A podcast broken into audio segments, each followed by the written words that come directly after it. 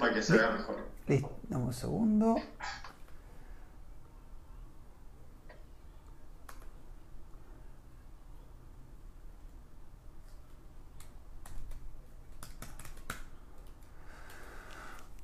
Buenas tardes, lunes 8 de junio y estamos en un nuevo capítulo de Trichile TV y hoy tenemos la oportunidad, después de mucho tiempo de haberlo buscado, eh, entrevistar al ganador del primer triatlón en Chile. Estamos con Eduardo Lalo Valenzuela, el ganador del triatlón que se hizo a fines de 1984 con una distancia de 800 48.5 eh, y le ganó y por 3 minutos al mismísimo Cristian Bustos. Lalo, muchas gracias por estar en este programa con nosotros.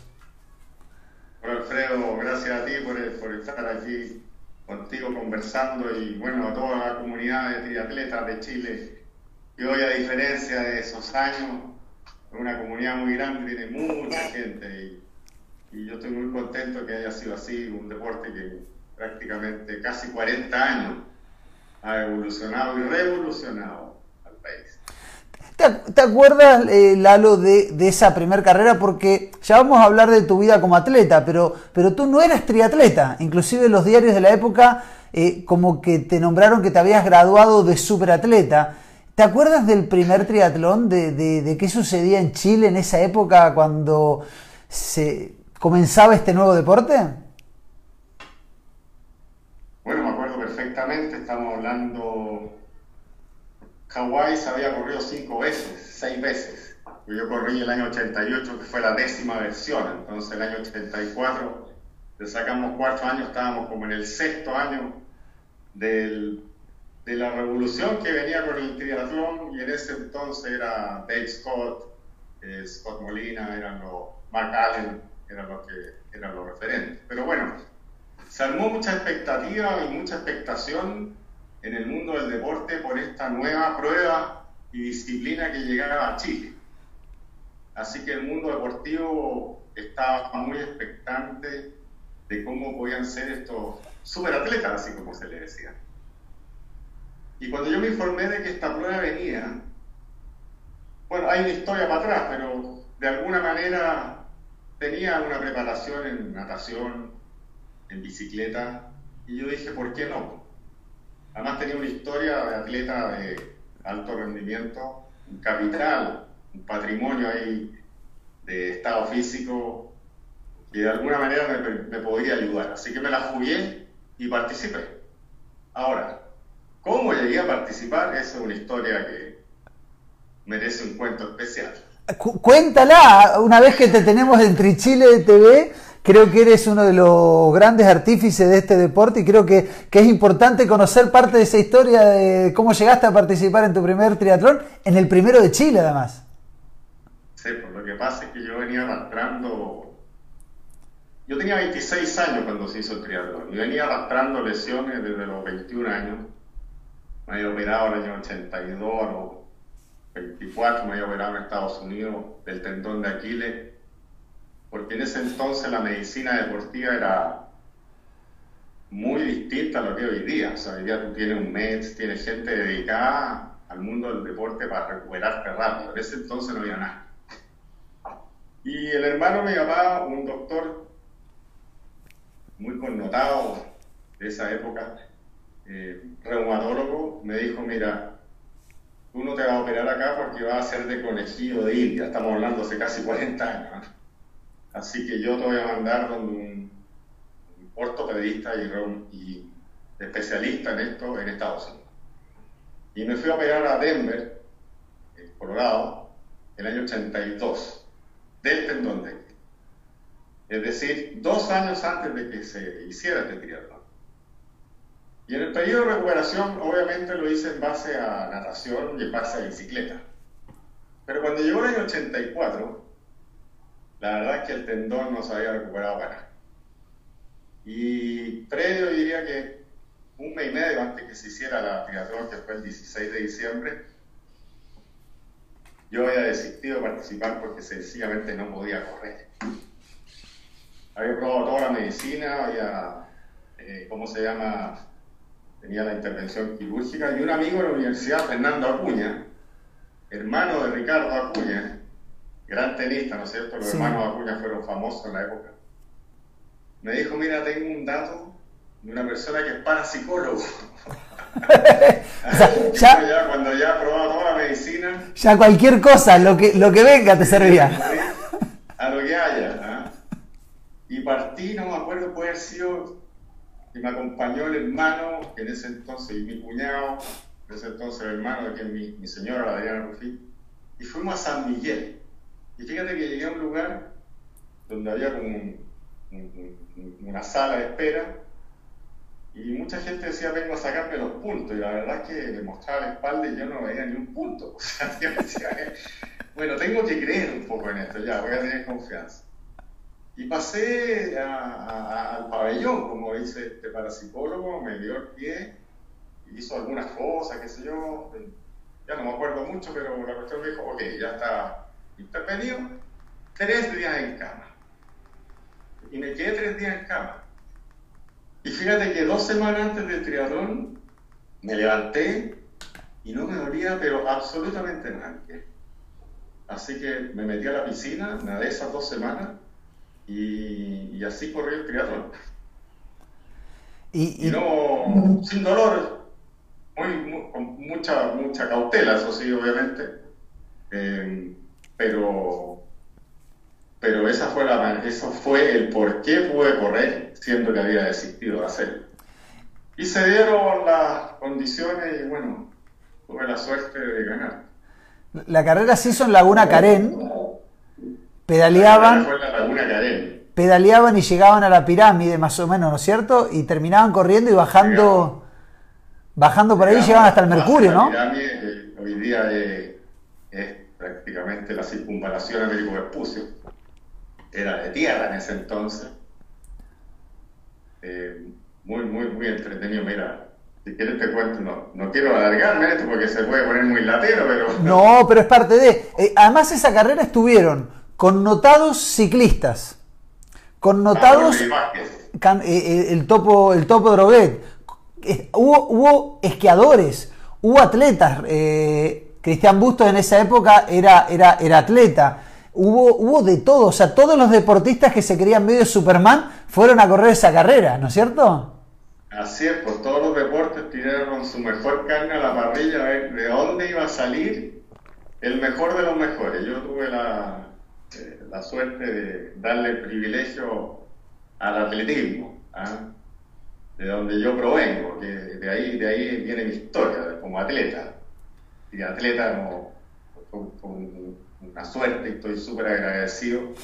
Y después tuve algunos años realizando eso, pero yo diría que el mundo del atletismo se sintió muy, muy orgulloso de que haya sido un atleta el que haya ganado. Siendo que al bajarse de la bicicleta, el, que iba ganando era Pablo Sagnolini. Gran nadador. Cuatro minutos de ventaja. ¡Wow! Cuatro minutos de ventaja. Entonces yo era capaz de correr en ese entonces a 3 por 1000 los 10.000 metros. Y un nadador, yo dije, bueno, si corre a 4 por 1000, en 4 kilómetros lo pillo, ¿no es cierto? Sí, esa, esa es la cuenta. Ahora yo le tenía un amigo ahí que me, me, iba apoyando, que es Gonzalo Guiguren, hermano Manuel José Guiguren, que son connotados ciclistas. Hoy día el hijo de Gonzalo está metido en los campeonatos, Gonzalo Liguren Jr. Sí. Y él me dictó justo antes de salir de la transición de bicicleta a la carrera, vas a cuatro minutos. Ok, dije yo. Esto es cuestión de tiempo. ¿no? y, uno no corre a 3 por mil en un triatlón, corre, yo voy a correr a 3.20 el mil, así que igual es rápido. No, sí, inclusive en esa carrera corrió Luis Nempo, uno de los grandes maratonistas que tuvo Chile, y, era 8.5 y el mejor registro fue de él que creo que hizo 30, porque además era duro el trote, no era planito. No, pues toda la subida de la pirámide, diría que tú partes de ahí desde el salto. Esto partía mucho, mucho más atrás, puede ser, porque hoy día es el, el molde de, de puede ser por ahí. Hay una parte plana primero y después empezar a subir. Yo pillaba a Pablo Sangelini más o menos a la altura donde, un poco más arriba donde se abre hoy día el túnel que va a los leones, ¿ah? en esa zona. Y de ahí para arriba ya, bueno, llegué arriba a la pirámide cuando está el colegio St. George, yo ya iba, ya, iba ganando, así que después venía la bajada hacia hacia el estadio Santa Rosa, que hoy día no existe, hoy día están las torres tela ahí. Claro. y mira, increíble, o sea, la cantidad de gente, la cantidad de motos, todo el mundo, todo lo que iba siguiendo la carrera, la verdad es que fue espectacular. Ni siquiera en mi vida atleta había tenido tanta cobertura como fue ese año 84. Había mucha expectación. Tú, dijiste tu vida de atleta y, no nos tenemos que, olvidar y creo que es, lo que tú hablabas de tu pasado atleta y que le diste el orgullo al atletismo de haber sido el ganador representando de alguna manera el atletismo. Eh, tú eras corredor de muchas distancias, medio fondo hacia abajo, pero tenías la mejor marca en 1500 metros, una marca que todavía es muy buena, 1500 metros en 3.43 y fracción, no me acuerdo si 6 o 7 era tu, marca, tu marca, una, hay que correr en 1500 a esa velocidad. Eh, eh, sí, correr abajo el minuto promedio es un desafío. Eh, ¿cómo, fue tu, ¿Cómo fue tu... ¿Cuándo empezaste a ser atleta? ¿Cuándo empezaste a enamorarte del atletismo? Mira, yo te diría que esto como que nació solo. Siempre yo estaba como inquieto en el colegio. Yo estudié en el colegio San Ignacio, el Bosque, en la época en que había sister. Ah, el, colegio enseñaba en inglés. Yo dividido con esa especie de un 7 con un reminder. No tengo idea, tú me pones a dividir con dos puntitos y me pierdo. Tengo esa forma de dividir. Y había una sister ahí que era muy, muy, entusiasta y, me regaló una virgencita que todavía la tengo en mi pieza al lado del televisor. Eh, como por el mérito, por el esfuerzo, siempre me veía llegar los sábados, a los nueve, a los diez años, como por iniciativa propia. Y, la verdad es que a los 12 años, eh, eh, en ese entonces existían los campeonatos de cross country y salí tercero de Chile en el campeonato nacional con 12 años. El ganador me parece que fue el Quique y la Juana, conocido en el mundo financiero, y Pablo Infante. ¿Fue Pablo Infante o Quique uno de los dos? Primero, yo, salí tercero, uno de los dos fue. Pero después de los 12 años empiezan los 13, ¿no es cierto? Entra uno en la puber, para decir así. En la del pavo. ¿Ah? Y empecé a correr los 800 en la categoría infantil en el colegio, la verdad es que lo encontraba demasiado rápido, no, me adecuaba y me aburrí. Y me dediqué a jugar rugby. ¿Quién diría yo un flacuchento de 70 72 kilos, que es lo que peso hoy día? Todavía mantengo el peso de ese entonces.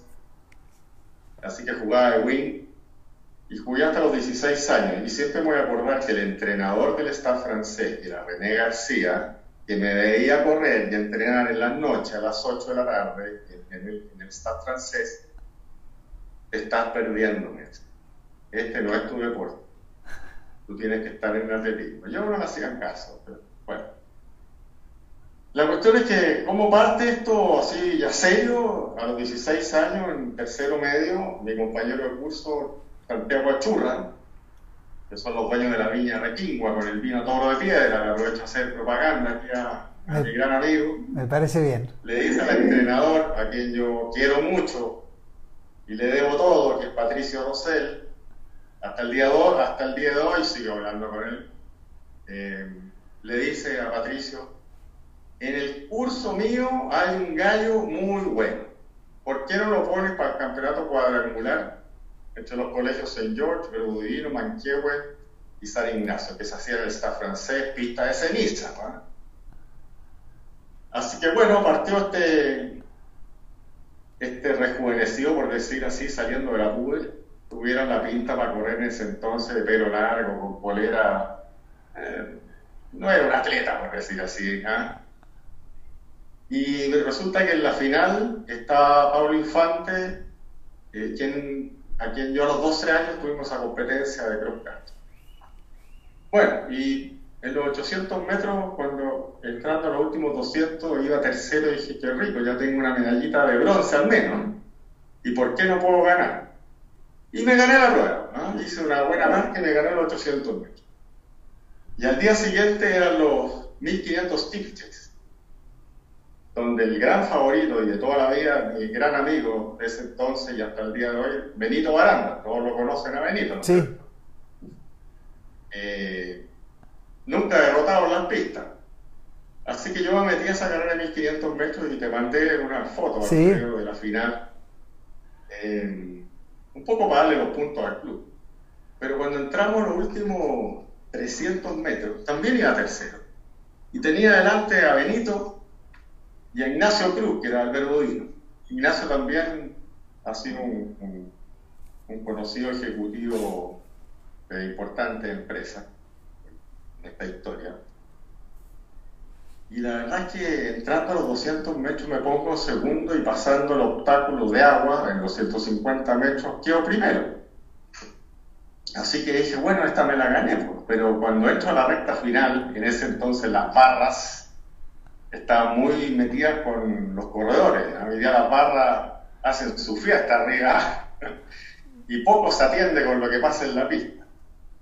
Y entrando los 80 metros finales, el último obstáculo, me saqué la puta. Oh. El obstáculo me. Y la barra se como, ¡wow! Pero como yo había sido ranquista, en el rugby nos enseñan que uno tiene que ser el machote, ¿me entendí? Aquí no, no, no echan balas, nada de alaraquear y darse vuelta, que estoy lesionado, como uno ve a algunos en otras partes, ¿no es cierto? Haciendo un poco... En otros deportes. eh. En otros deportes, ¿no? Me levanté instantáneamente, a pesar de que me había pasado Ignacio Cruz, lo pillé en la meta y una foto que yo te mandé ahí. eh. Así que ese año 1974 nunca más perdí una carrera, salvo una que fue en el Campeonato de Chile, en los 1500 metros planos, que me ganó Jorge, Jorge bueno, de Talca. Eh, participaste en competencias eh, sudamericanas, llegaste a los panamericanos, inclusive en los 1500 metros, pero después Sí, te cortas, eh, eh, empiezan las lesiones, inclusive empiezan las lesiones antes de lo del triatlón, porque tú ya comentaste de que llegaste al triatlón recuperándote de lesiones, pero en el segundo triatlón en Chile sucede lo peor, se te corta el tendón. sí, ahí en la segunda y ya definitivamente, ahí se acabó todo. El, ya yo, yo dije, con esto ya se terminó. el otro día, eh, creo que era el Turco Lemir, un, un triatleta argentino, nos comentó de la, de la, de la situación. eh, pero después de eso, igual compites. O sea, después de eso, vas a Hawái en el año 88, después de haberte reparado el tendón de Aquiles, eh, terminas siendo eh, uno de los dos primeros, porque Pablo Droguet corrió el mismo año que tú, y te ganó por algunos minutitos, pero fueron dos ese año, entonces fueron los dos primeros chilenos en completar el mítico Ironman de, de Hawái, volviendo de una lesión como es un corte de un tendón de Aquiles. Sí, pero eso fue tres años después. Lo increíble fue que ese mismo año 85, que fue en abril, el triatlón en Sausalito, yo en diciembre estaba corriendo de nuevo la triatlón clásica que se corría todos los años en el mes de diciembre y en ese entonces terminaba en el Hotel Sheraton. Y así todo, bueno, ganó Cristian, Raúl Lamir salió segundo y yo salí tercero. Igual me metí tercero. Es que yo era muy porfiado. Mi papá me lo decía. ¿ah? Yo no me, no, era muy difícil que alguien me pudiera dar vuelta. La peleaba, la peleaba, hasta que al final me tenían que matar en el suelo para que yo me pudiera, me pudiera rendir. Eh, Y, después vas a correr en Hawái, vas a correr en Hawái en el año 88, haces creo, sí, como 10.31, eh, eh, estamos hablando del año 88. Eh, ¿Cuál fue que, a partir de qué evento empiezas a, dejar el deporte? El otro día me comentabas de que ya eres más oficinista, inclusive fuiste subsecretario de deportes, estuviste, fuiste director de- del Comité Olímpico Chileno, pero ¿en qué año y por qué evento eh, Lalo Valenzuela se aleja del deporte, pero para practicarlo competitivamente? mira, lo que pasa es que para Hawái, yo ya estaba con el tercer hijo por nacer, que ya había nacido la Trini, la mayor, Diego, de cero, y la Antonia, que iba a nacer unos dos meses después de correr Hawái. Y yo trabajaba en ese entonces en el Banco de Santiago. Entonces, la verdad es que, siendo honesto, poder prepararse para Hawái con un horario de oficina de 9 a 7 de la tarde. Es difícil. Con la dedicación de los hijos. Yo te contara lo que tengo como base de preparación. La verdad es que nadie me podría creer cómo este callo corrió a Hawái, porque yo trabajaba en el centro, en bandera con Agustina. Y al lado, a unas 4 o 5 cuadras, está la Guay, ¿no es cierto?, en compañía. La, la YMCA, que tiene una piscina temperada. Así que yo a la hora de almuerzo me a lunes, miércoles y jueves, 1500 metros, que es lo que te da nomás, pues si no, no tengo más tiempo, a la hora de almuerzo era para nadar. En la mañana a las 6 de la mañana para trote, a la hora de almuerzo para nadar 1500 metros y en la tarde para pedalear.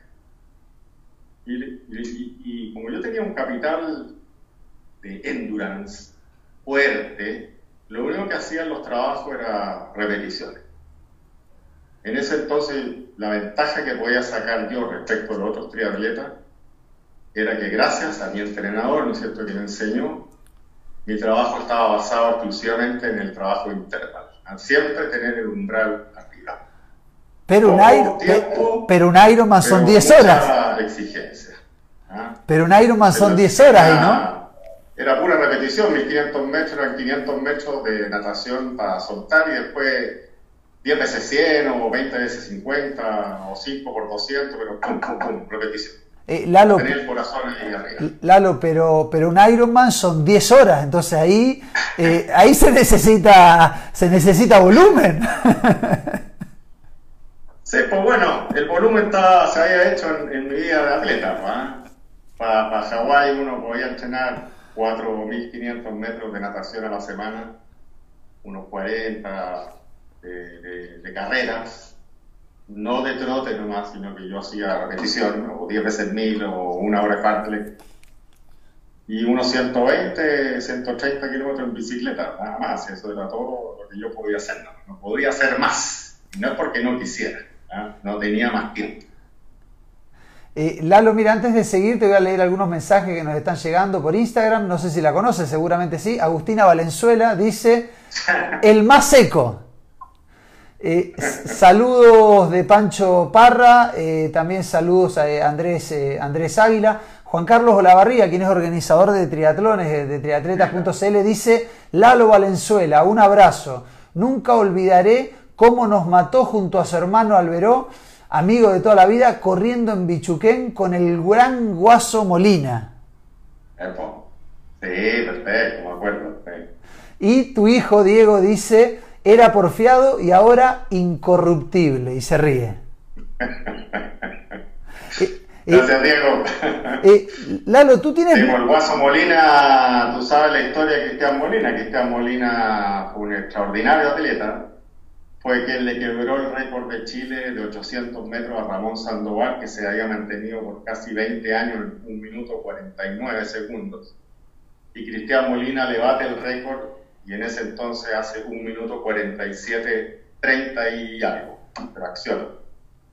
Y Cristian, que éramos muy amigos, lamentablemente falleció a los 32 años una persona sana, nunca había fumado, nunca había tomado, uno no entendía por qué, pero bueno, la un poco así. Doloroso, mucha gente y muy impresionante, muy impactante.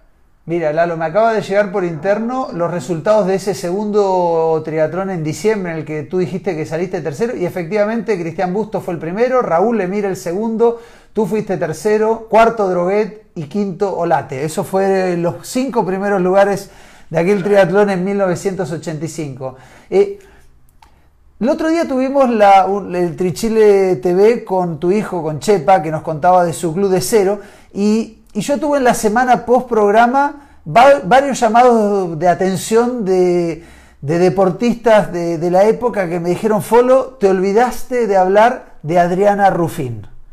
Fue una gran atleta, o sea, es como que le dimos todo el mérito de que Diego, Chepa, como lo conocen todos, que Agustina y que montones sean deportistas y te le dimos todo el mérito a ti y un montón de gente me llamó la atención diciendo, ojo que no solamente Lalo, Adriana también hizo sus cosas en esa familia para que todos sean deportistas.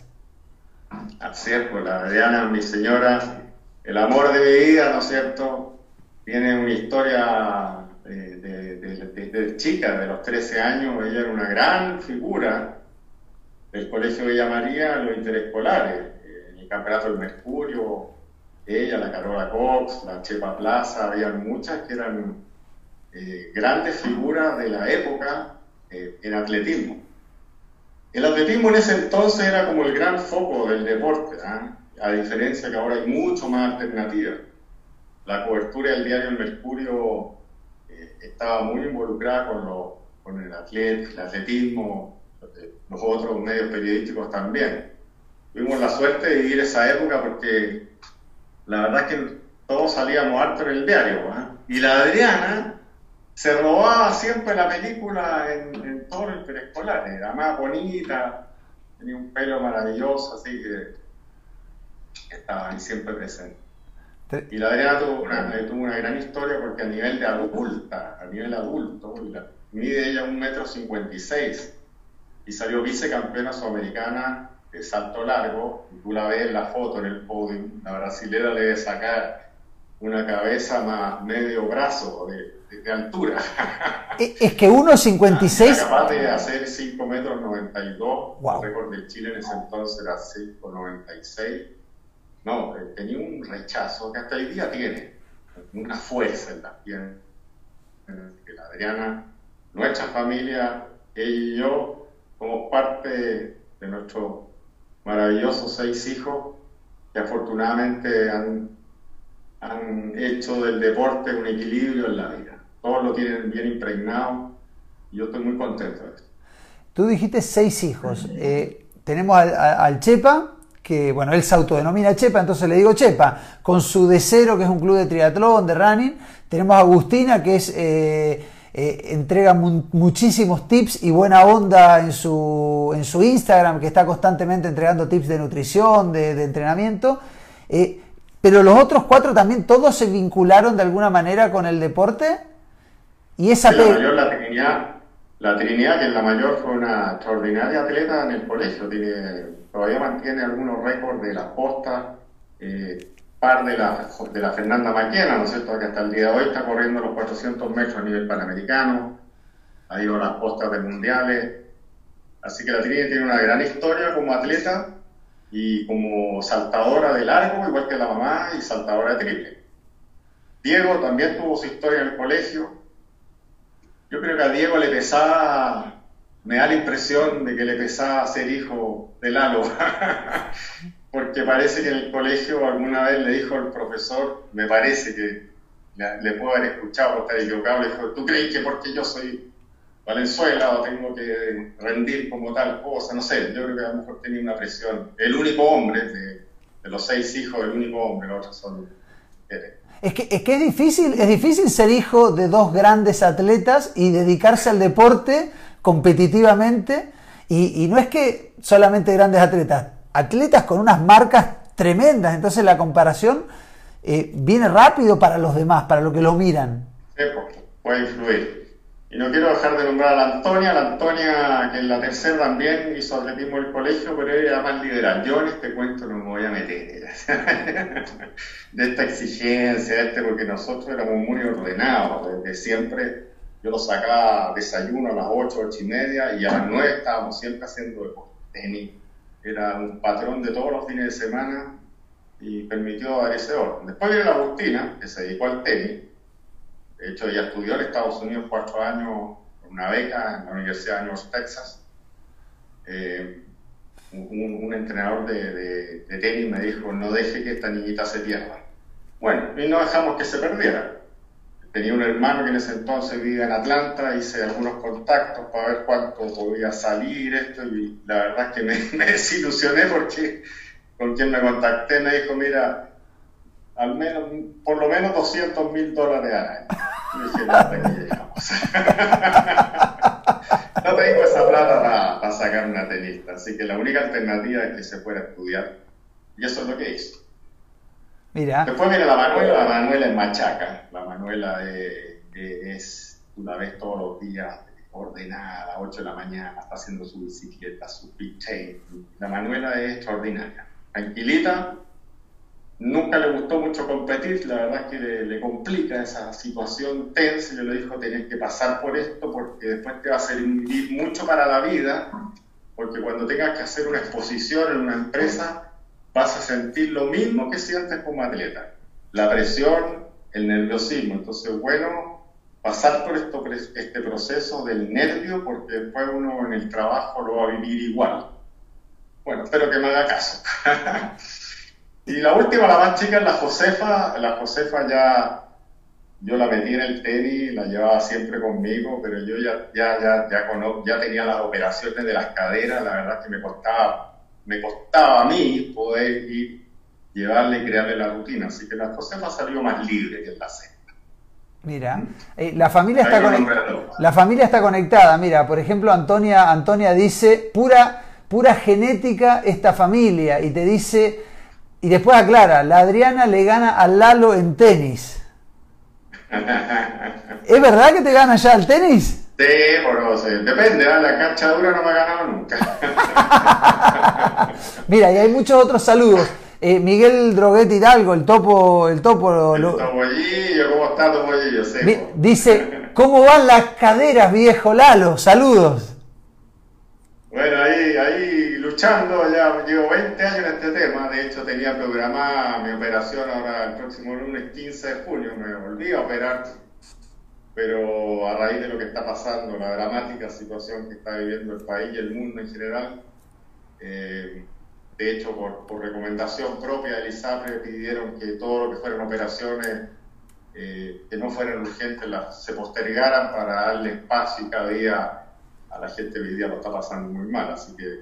Exactamente. Lo haré cuatro meses más. Las muletas ayudan mucho, ¿ah? hay días que tengo que usar muleta, pero... ¿Estás con muleta hoy? No, pero hay días buenos, hay días malos. Ah, qué pena. ¿Ah? Lo que pasa es que ya llevo, esta va a ser la quinta operación de cadera. Wow. Cinco. Mira, Diego me dice, papá, yo no voy a terminar como tú, por eso se cuida, evita las lesiones, porque han visto lo mal, lo mal que lo he pasado con el chasis. Mira, acá... creo que mi voluntad y fuerza en la mente era muy superior a mi chasis. Yo el chasis no me acompañó nunca. Y, cuando te tuviste que alejar del triatlón, eh, nosotros inclusive hace un tiempo subimos un artículo que era ¿Dónde está Lalo Valenzuela? Eh, ¿De alguna manera seguías mirando lo que sucedía en el triatlón o, como te lesionaste hiciste, pusiste un blackout para no enterarte de lo que iba sucediendo en el triatlón nacional? No, siempre lo he seguido, sí, sí. No, siempre lo he seguido eh, desde, que me retiré. Mira, si yo me retiré básicamente porque yo soy muy malo para dar excusas. ¿ah? Llegar a una prueba que alguien me ganara, no, mira, es que no podía entrenar, yo la verdad es que soy malo para eso. Yo preferí, chao, me voy y no le di la oportunidad de todos esos que me quisieron ganar, no tuvieron la oportunidad. ¿Y, y, ¿Ah? y, qué pasa cuando ves a, a, tu hijo, al Chepa, compitiendo en triatlón? ¿Qué te pasa a ti internamente? Vamos todos en familia, lo vamos a ver cuando podemos. Hemos ido dos veces a verlo a Pupón y el ambiente que se vive en Pupón es, lo más entretenido que hay.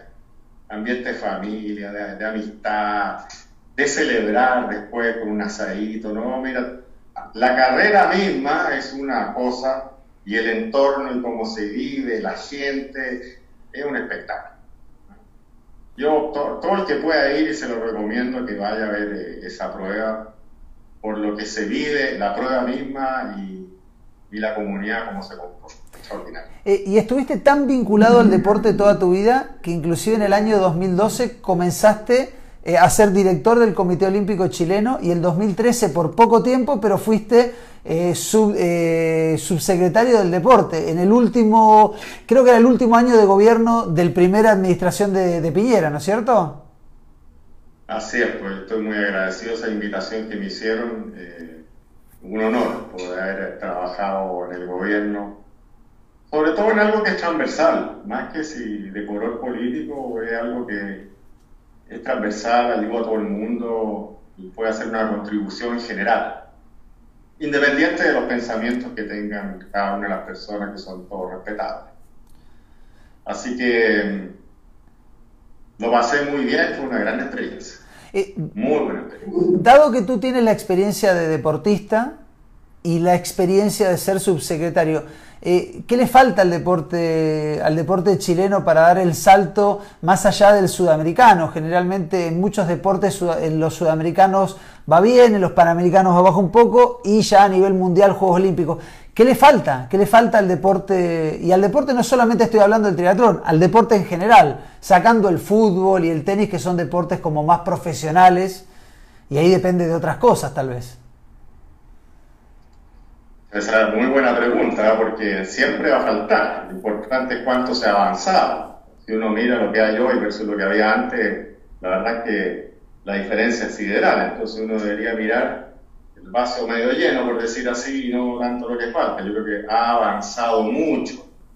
Las becas PRODAR que existen hoy día, que son para mucha gente, esas cosas no existían en ese entonces. Entonces se ha avanzado y obviamente se puede avanzar mucho más. Lo que sí los recursos son limitados y yo creo que para sacar bueno, buena gente, buena gente tiene que haber una especie de especialización, focalización. Todos los países del mundo comercial, ¿no es cierto?, sacan ventajas de sus propias ventajas competitivas. Probablemente hay deportes, si no tenemos gente de 2 metros 30, podrás competir en algunos deportes a nivel sudamericano, pero aspirar a ser olímpico, uno tiene que ser más realista. Entonces, nuestras condiciones como país tienen una infraestructura que favorece. El, triatlón es un deporte favorecido en Chile. Eh, entiendo que ahora se aprobó a, través de un patrocinio de la Bárbara Rivero y con el Ministerio del Deporte la construcción de varias piscinas temperales a lo largo de Chile, que eso es súper importante. Exactamente. El mar, digamos, no es el Caribe, nuestro mar no es el Caribe como para, para salir a nadar a pesar de que tenemos 5.000 kilómetros de costa, pero no, no, es un mar muy amigable. Perfecto. Pero en ese foco la infraestructura y nuestras propias ventajas donde uno debiera priorizar. Por lo menos yo es lo que hacía ver mientras estuve en el comité Y un gran punto, yo creo que un gran punto, eh, es la voluntad de la persona, ¿ah? la pasión. Si no hay pasión, aunque haya prodar, haya lo que haya, si a ti no, no, te mata lo que tú haces en cualquier especie, o sea, cualquier deporte, profesión, medicina, ingeniero, si a ti no te gusta, es muy difícil que tú puedas hacer así extraordinario. Y yo eso es un punto que trato de recalcar, eh, que haya pasión. Yo tenía una pasión, era un apasionado, independiente que no hubiera plata, y le agradezco enormemente a mis padres que siempre lo apoyaron porque los viajes que pude hacer era por gracias a ellos. La operación del año 82 incluso ocurre cuando se evalúa el peso chileno que era 39 y se va a 55 y se va a 80 y la operación en vez de salir uno se empieza a salir por tres, ¿no es cierto? Y mi papá estaba ahí. Tuve la suerte, estoy muy agradecido de ello. Pero insisto que si no hay pasión, si no hay voluntad, si no hay una cosa de entrega, eh, es difícil tener buenos, buenos, buenos deportistas. Yo, Lalo, soy del otro lado de la cordillera, no digo que del otro lado eh, también suceden sus penurias y sus cosas buenas y malas, pero algo que veo y, que he notado después de 18 años que vivo acá en Chile, es que los deportistas eh, tienen aquí en Chile una etapa escolar muy fuerte, muy fuerte, hasta los 18 años hay muchísimos y muchísimos deportes y de repente cuando entran a la universidad, el deportista chileno, no digo todos, pero una gran masa desaparece, se dedica a estudiar como si no se pudiera estudiar y entrenar y vuelve después cuando ya está un poquito más grande a hacer deporte más amateur, pero, pero yo noto como que a los 18 años, no sé si perderán la pasión, eh, perderán el interés o qué, pero como que hasta el deporte escolar en atletismo, en triatlón y muchísimo, hay mucha más gente que después de los 18. Es como que hay, después hay un vacío de 18 a 25 años.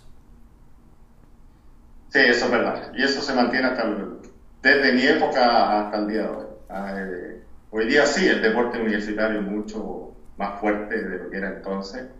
Y es cuando viene la transición del colegio al mundo profesional o federado o de cualquier tipo en el deporte Y el canal universitario es un muy buen canal.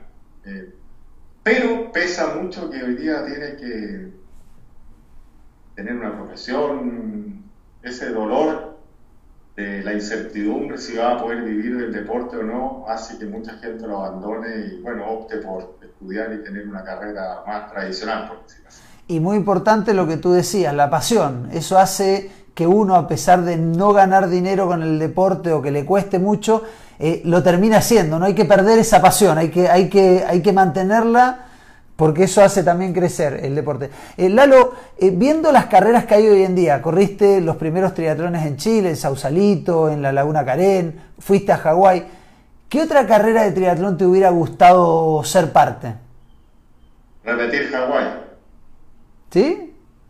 Sí, porque Hawái Mira, yo antes de Hawái había ido, Hawái fue en octubre del 88 y en abril del 88 me había ganado unos pasajes para ir a competir a la isla San Andrés, en, Colombia. Y un país, una isla, por decir así, con un clima húmedo, y me deshidraté. Y vi lo que es correr deshidratado, o sea, tú no tienes fuerza para hacerlo.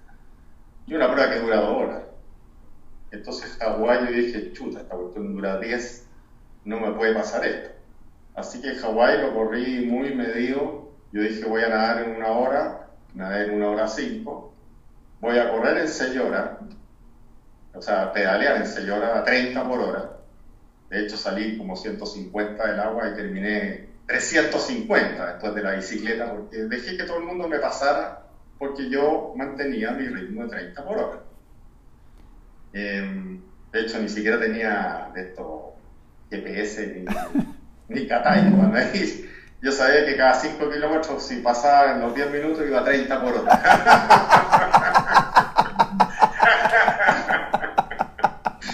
Decía así era, ¿verdad?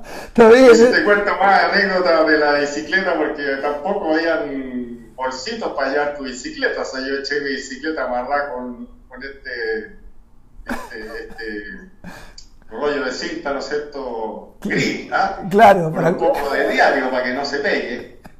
Y la bicicleta, la rueda de la bicicleta me la llevé arriba del avión, pero eso me duró hasta, hasta el vuelo de Los Ángeles, Hawái, que no me dejaron llevar la rueda arriba del avión, que me la habían prestado, una rueda de carbono.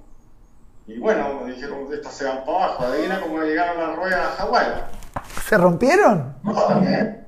Se quebraron, las ruedas llegaron oh. partidas. O sea, además había que comprar ruedas. Yo los primeros dos días en Hawái andaba buscando donde me podía comprar una rueda, así llegué sin ruedas, pues así que sí fue una, era muy divertido no sabes, era bastante, bastante artesanal, por decirlo así. Y al final, bueno, te cuenta más anécdota después de Hawái por la bicicleta que me costó un censo, porque llevar la bicicleta arriba del avión era más caro que llevar al pasajero. Tenía que pagar. Había que pagar por la bicicleta para que me la lleven por debajo. Y yo después de haber corrido a Hawái dije, ahora esta bicicleta, más encima tengo que pagarle el pasaje. Y se perdió la bicicleta porque después se robaron la bicicleta. Ah, no te creo, o sea, desapareció la bicicleta, mira, tremendo. Después de haberle pagado el pasaje y de vuelta más encima llegó, llegué sin bicicleta de vuelta a Chile. Mira, Adriana, tu señora, eh, pone, le te robaron la bici que era pésima, pone. Eh, yo tuve la suerte de estar en Hawái Lalo el año 2008, corrí el año 2008 cuando se celebraban los 30 años y, digo como tú, o sea, la verdad que uno dan ganas de una carrera correr de vuelta. Pero yendo a lo nacional, cuando ves Pucón, todo este ambiente, eh, ¿no te dan ganas o ya sé que por ahí no puedes ahora, pero no es una carrera donde uno daría cualquier cosa por participar en Pucón? No. ¿No? Es que sabes lo que pasa, que uno dejó dejó un, lugar ahí, prefiero que se haya quedado ahí, ¿ah? y que se quede la historia como se ha quedado, así como han dicho que hay una leyenda, bueno, quedó como leyenda. Yo prefiero que se quede ahí, retirarse, haberse retirado a tiempo. Yo creo que fue bueno, fue me permitió formar una maravillosa familia, tener un trabajo que nos permitió ser a todos felices y de eso estoy más que agradecido. El triatlón fue una gran, gran experiencia de vida eh, y tuvo su etapa. Mira, Lalo, tenemos muchos más mensajes, la gente está mandando mensajes. Carlos Fatigati de Antofagasta dice buenas tardes eh, al invitado. Eh, Eduardo Araya, el Lalo, el Lalo Araya, que también fue un gran triatleta, dice grande tocayo, toda una inspiración. Muchas gracias que personas como el Lalo, que han sido también grandes en el triatlón, sea una inspiración tremendo, tremendo para ti. Cristian Aspillaga dice, eh, qué ojo para descubrir talentos tenía don René García. Muy buenas las historias de Lalo. Por si acaso, no soy el garrochista, soy el hijo de Gastón, dice Cristian Aspillaga.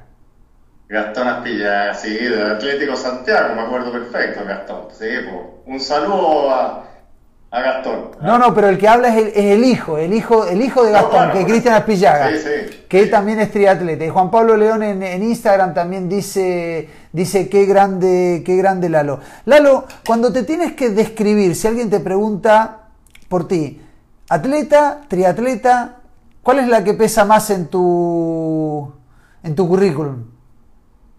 Atleta.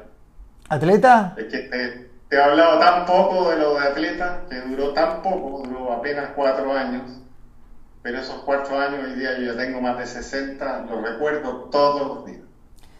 No hay día que no me levante y diga lo que pudo haber sido y que no fue, lamentablemente. Por las condiciones de la vida, donde propone, Dios dispone. Pero como te comenté a la partida, ¿no es cierto?, a los 16 años, me acuerdo cuando había ganado su escolar y se acerca Fernando de Peña, que hoy día es director de Mall Plaza, y me dice, ¿viste el récord del mundo de los 1500 metros? Que fue Filbert Valley. 3.32. Wow. Yo había corrido en 4.13, o sea, 40 segundos. ¿Qué bestia el gallo? ¿Cómo lo hace? En cuatro años, yo había bajado a 10 segundos por año. De 4.13 en 4 años estaba en 3.43. Tenía 21 años y yo decía, ¿dónde esto, esto, dónde, esto, esto para dónde va?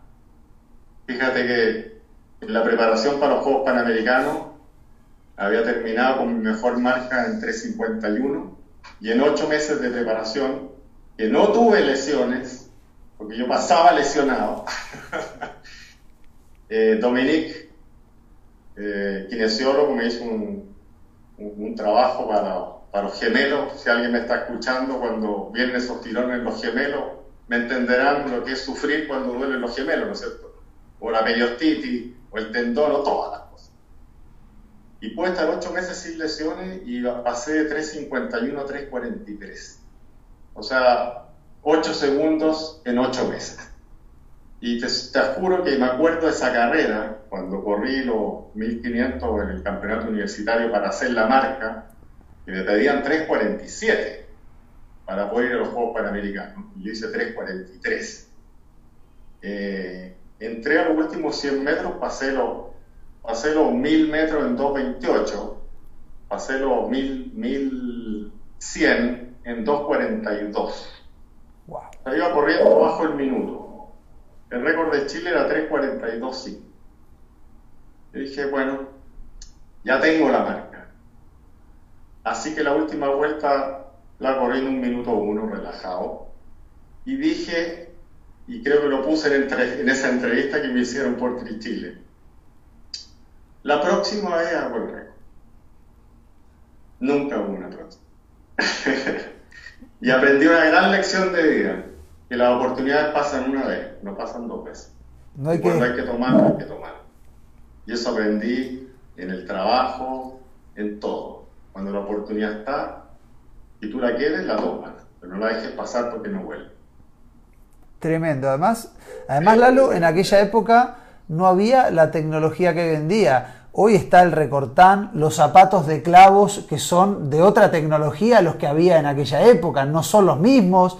Eh, lo que hablamos en un comienzo, la medicina deportiva está muy vinculada no a, no a recuperar solamente las lesiones, sino a prevenirlas.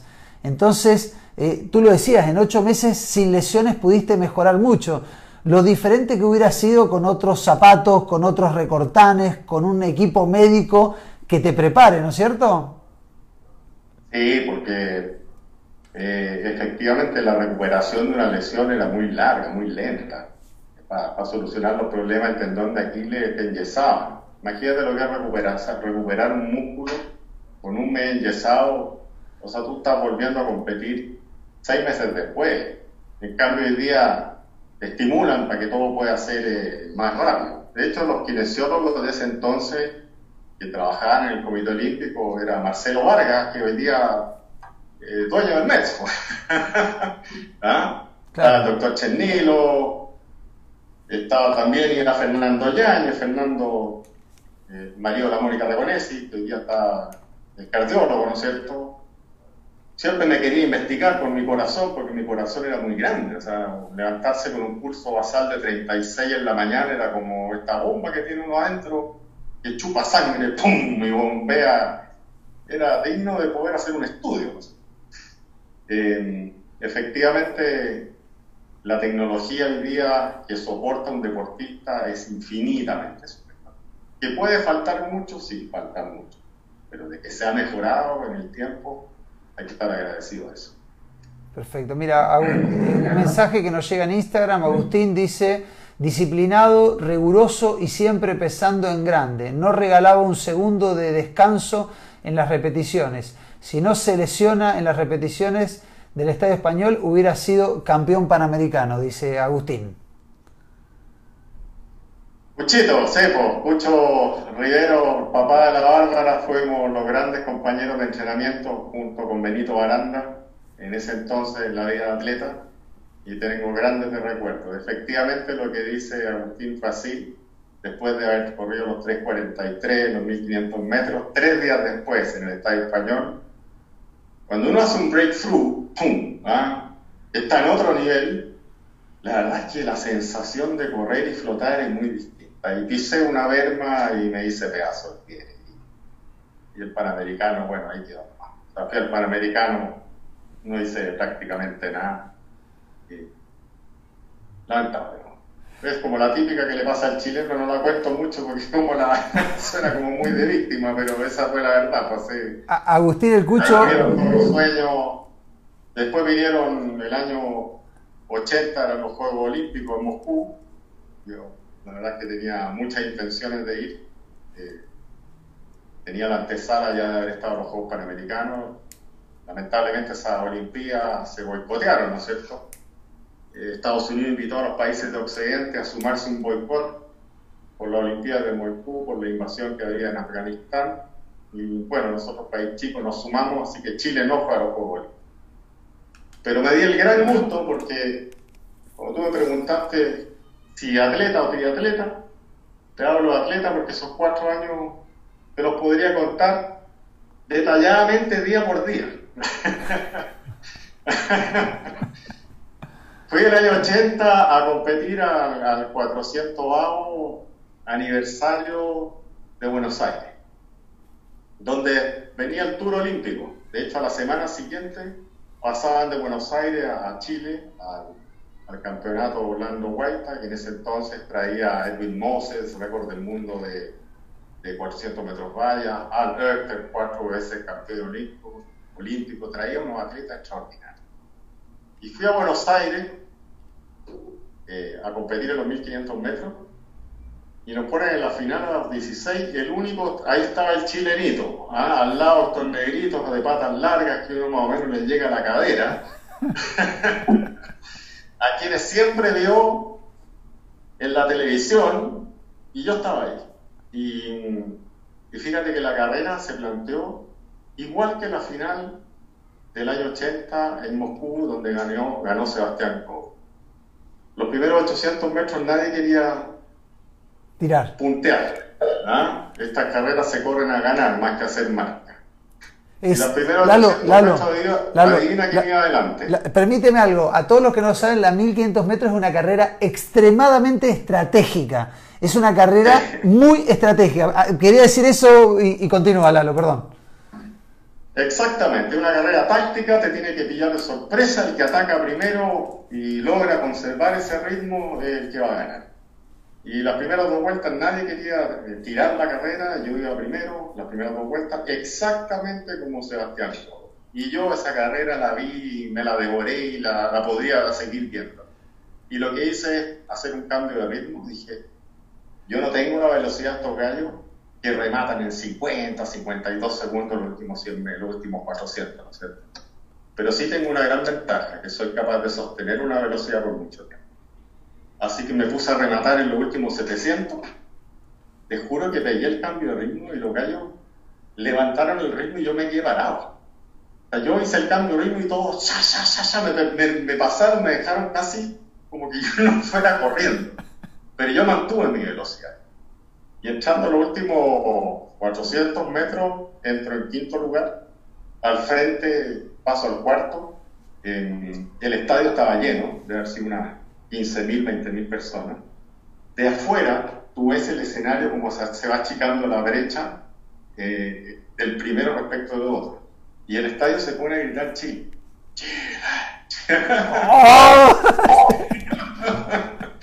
Lo que yo siempre había soñado. Yo siempre soñé con música de ángel, ¿no es cierto? En dar una vuelta olímpica, en, ese, en esa gloria. ¿ah?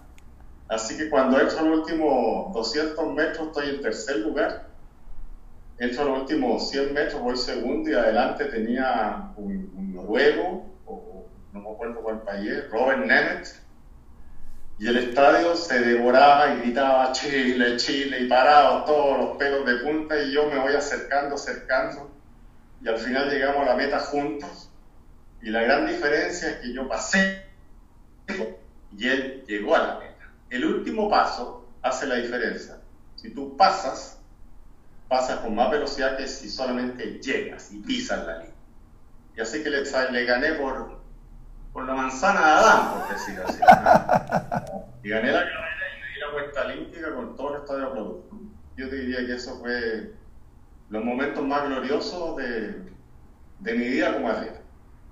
Probablemente no saqué un récord sudamericano ni nada, pero tengo esa historia que a mí la podría contar mil veces. Y las tengo aquí grabadas.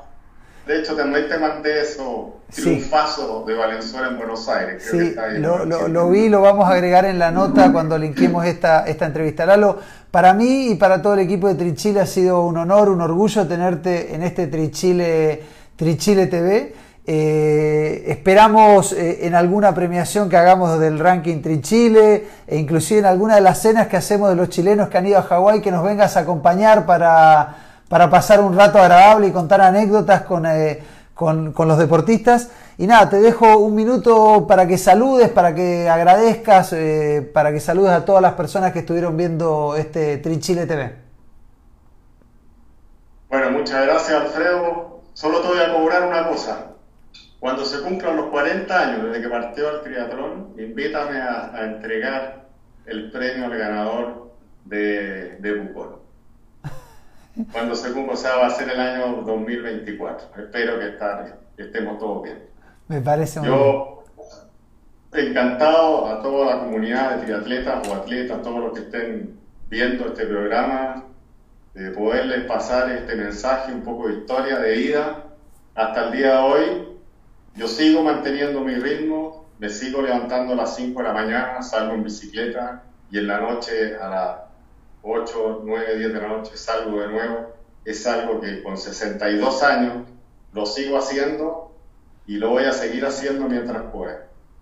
Em, eh, mantener una buena salud permite mantener un buen equilibrio para lo que es el trabajo y el estrés que lleva a la vida diaria. Y que mi mejor consejo es que mantengan ese equilibrio, hagan ejercicio.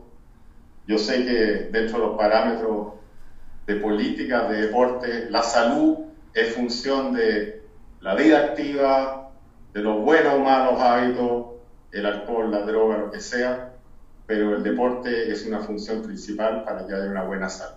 Así que felicitaciones a todos.